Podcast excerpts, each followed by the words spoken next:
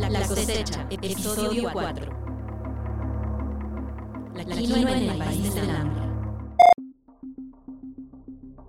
Hoy la quinoa es uno de los productos más demandados por el mundo.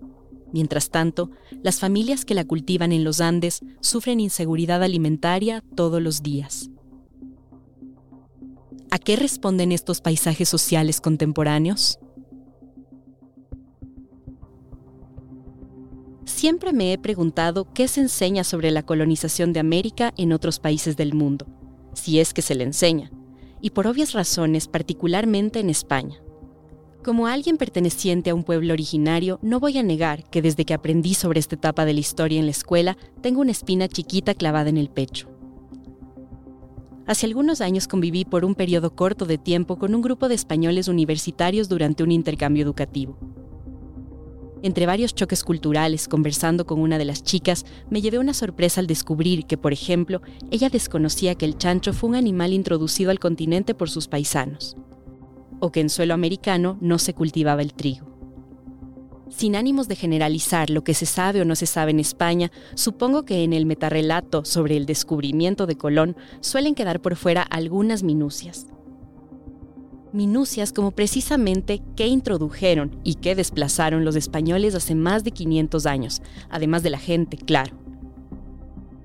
En la cafetería, algunas chicas españolas optaban por comer quinoa, así cono, como la llaman en Europa y Estados Unidos desde su popularización en 2013, en lugar de arroz u otros carbohidratos. Sin tono de reproche, me atrevo a suponer que la comían sin la menor idea de que los cultivos de esa planta andina, la quinua, o la quingua en quechua, fueron reemplazados por el trigo durante la colonia. Sin tono de reproche, recalco, porque estoy segura de que muchos de mis paisanos tampoco lo saben. Minucias como esta, sin embargo, que suelen quedar por fuera del relato, son en realidad fragmentos importantes de la historia, porque siguen repercutiendo en el panorama contemporáneo sociocultural y socioeconómico de la región latinoamericana. En esos fragmentos, por ejemplo, subyacen realidades actuales como la malnutrición, el empobrecimiento del campo y el despojo de una identidad propia en relación al sistema alimentario. Pero hoy los papeles se han invertido. La quinoa le ha robado popularidad al trigo y es uno de los productos más demandados por Estados Unidos, Europa y Australia. El problema es que ha pasado de ser un alimento de relevancia sociocultural para convertirse en un bien mercantil, un superfood, accesorizado por influencers, gurús del fitness y élites culinarias. Mientras tanto, las familias que la cultivan en los Andes sufren inseguridad alimentaria todos los días. Así las cosas, es válido preguntarse, ¿a qué responden estos paisajes sociales contemporáneos? ¿Y qué responsabilidad tenemos como país y como región de tomar un curso diferente? De los menosprecios y el colonialismo. La primera vez que comí una sopa de fideos con queso fue en la casa de una amiguita de la escuela. Para mí era una comida fina, porque la comían los mestizos, mientras que en casa mamá cocinaba en leña sopa de chuchuca o de quinoa, y eso era considerado comida de indios. Esta historia la he escuchado muchas veces. Suele contarla mi mamá al recordar cómo fue su niñez en los años 70, cuando las familias indígenas que habitaban en las zonas urbanas, en este caso de la Sierra Norte ecuatoriana, eran una minoría menospreciada. Para mi mamá y sus hermanos, primera generación de quichuas urbanos del pueblo tabalo, comer arroz con atún o fideos con queso era un lujo que solo podían permitirse de vez en cuando. Las comidas diarias, en cambio, consistían principalmente en granos y legumbres con algo de carne, platillos que no fascinaban a los niños precisamente. Acaso por falta de sazón, pero sobre todo porque en la urbe era mal vista, la comida preparada con productos nativos estaba estigmatizada. Hoy a los entendidos de la nutrición esto les podría sonar escandalizante, pero 50 años atrás los fideos estaban mejor valorados que la quinoa en los países andinos. Comida de indio, comida de pobre, el valor de los alimentos no residía en las virtudes nutritivas de los mismos, sino en el estatus social que una familia podía aparentar a través de su dieta. Mientras más cercano a lo indígena como categoría social, peor valorizado y la quinoa es indígena. Entiéndase ahora esta palabra en su equivalencia a aborigen o autóctono del territorio andino, que no es lo mismo que la categoría social.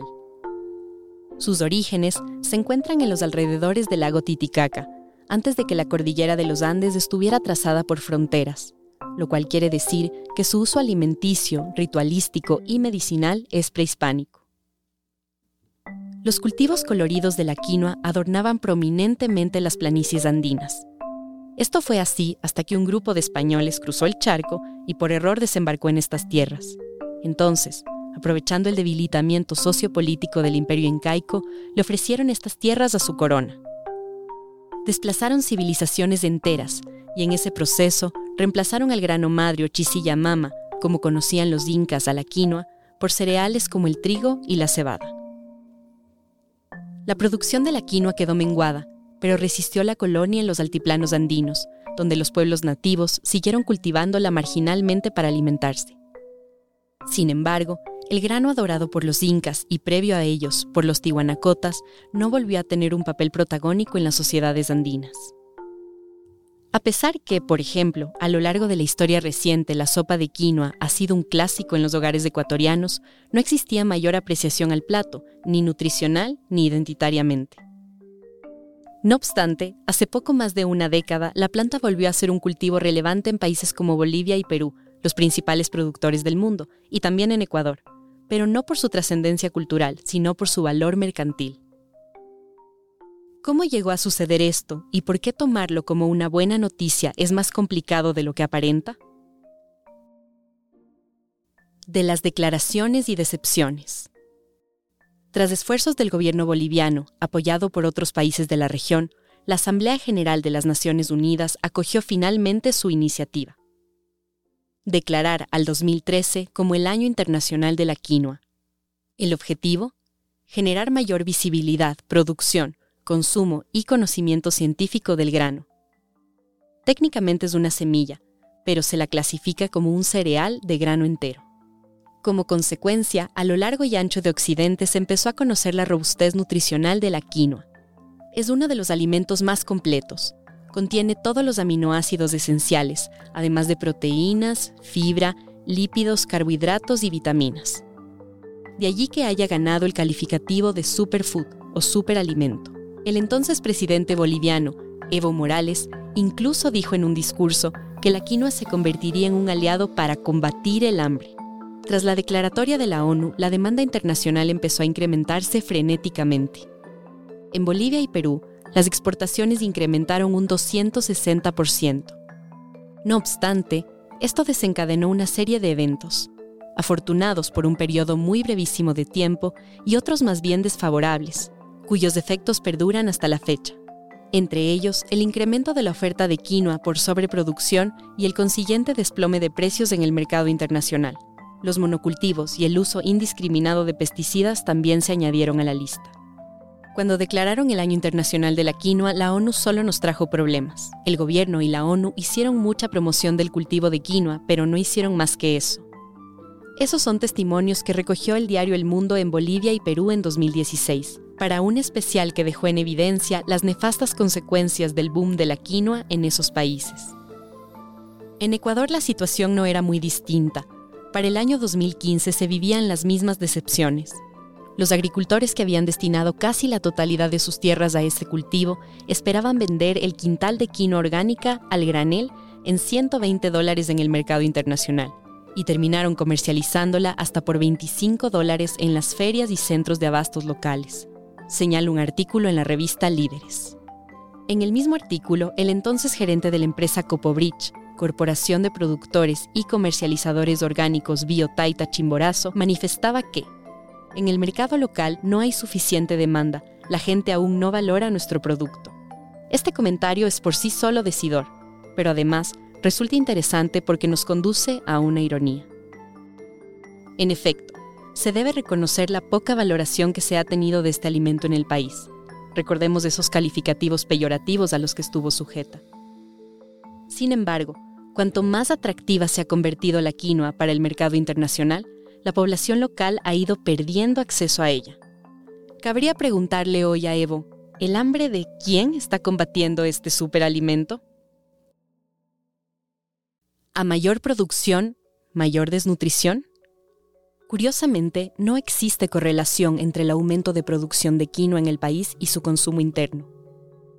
Un artículo de 2016 de El Telégrafo reportaba que los ecuatorianos consumían apenas media libra de quinoa al año. En contraste, anualmente se comen en promedio 50 kilogramos de arroz por persona. Detrás del bajo consumo de quinoa están prejuicios, hábitos de alimentación y falta de innovación gastronómica. Pero a estos factores hay que sumarles también los de carácter económico. Si la quinoa no conforma la dieta cotidiana de una gran mayoría de la población, es porque ya no resulta asequible. De ser un producto menospreciado, la quinoa ha pasado a ser un alimento de lujo. Aunque su precio en el mercado no está regulado, un quintal de calidad superior puede valorarse hasta en 100 mil dólares.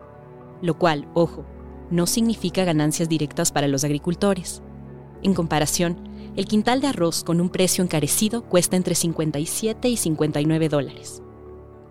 De allí que la quinoa sea un alimento que no ingresa a la canasta básica ecuatoriana, valorada hasta abril de este año en 767 dólares. Y lo que es más lamentable, en la dieta del sector rural, donde las familias viven con menos de 2 dólares al día y donde la pobreza afecta al 49,2% de la población, según datos del 2021 del Banco Central del Ecuador. Consecuencia directa y visible de esto son niños con bajo peso y retardo en talla, o lo que se conoce como desnutrición crónica infantil, cuyos indicadores para el sector rural han sido históricamente elevados. Tomemos el caso de la provincia de Chimborazo, con casi el 60% de su población asentada en el campo. Chimborazo, ubicada en la Sierra Centro del Ecuador, es una de las principales productoras de quinoa en el país, pero encabeza además la prevalencia de desnutrición infantil en estado crónico a escala nacional. Allí, el 48,8 de niños menores de 5 años presenta esta afectación, según una publicación de la revista sanitaria de investigación. Esta es una situación de salud pública que se replica con ciertas variaciones en otras provincias productoras del superalimento, como Cotopaxi, Carchi e Imbabura. Así, mientras que en los países del norte global las opciones de alimentación con la introducción de la quinoa a sus dietas solo se han expandido, las opciones de muchas madres para alimentar a sus hijos en los Andes se limitan a los productos más baratos y rendidores, arroz blanco, fideos y avena. Insisto, ¿el hambre de quién está combatiendo la quinoa? Ahora, un comentario recurrente que suele surgir cuando se abordan temas como la desnutrición en el sector rural es que las familias en el campo deberían consumir de su propia producción.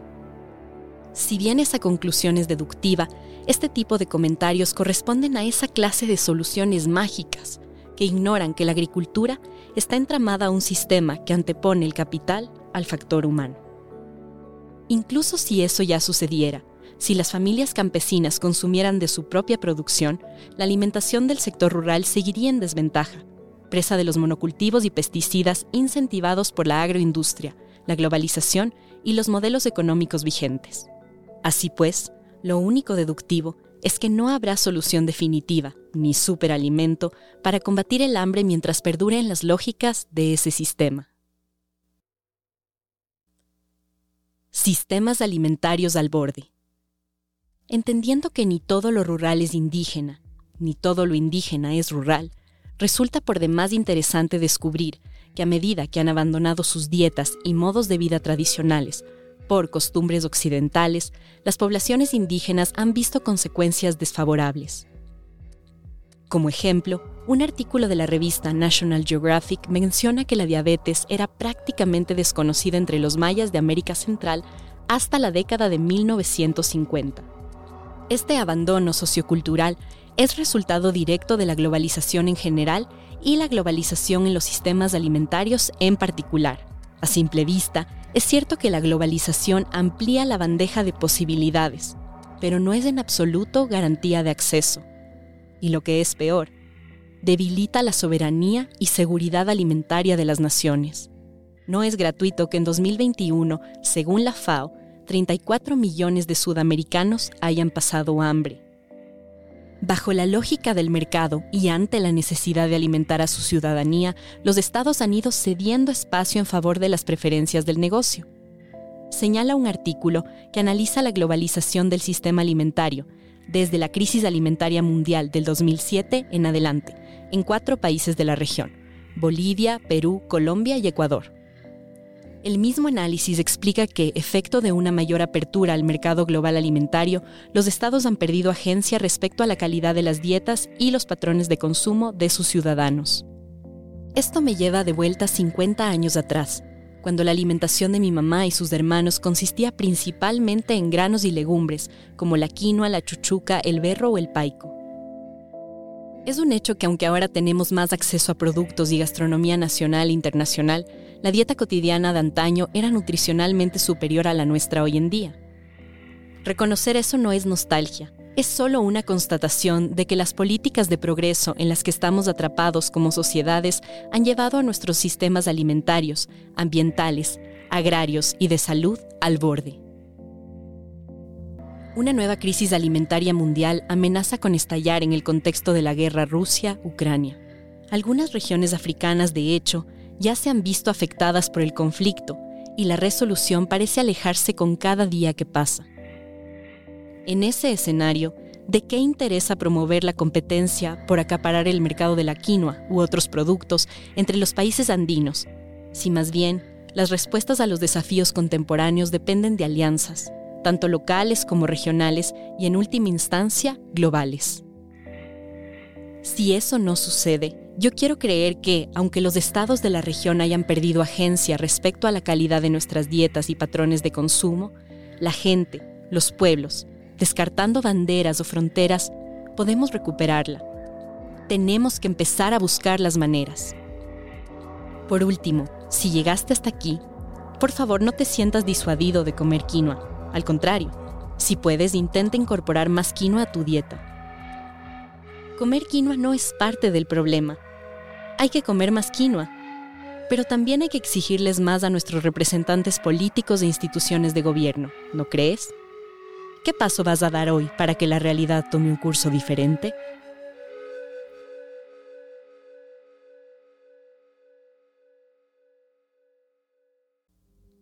Esta nota fue escrita por Catignina Tituaña, periodista y editora de Radio Cocoa, con el apoyo en la investigación de Sebastián Navas, coordinador de gastronomía y profesor del Colegio de Hospitalidad, Arte Culinario y Turismo de la Universidad San Francisco de Quito.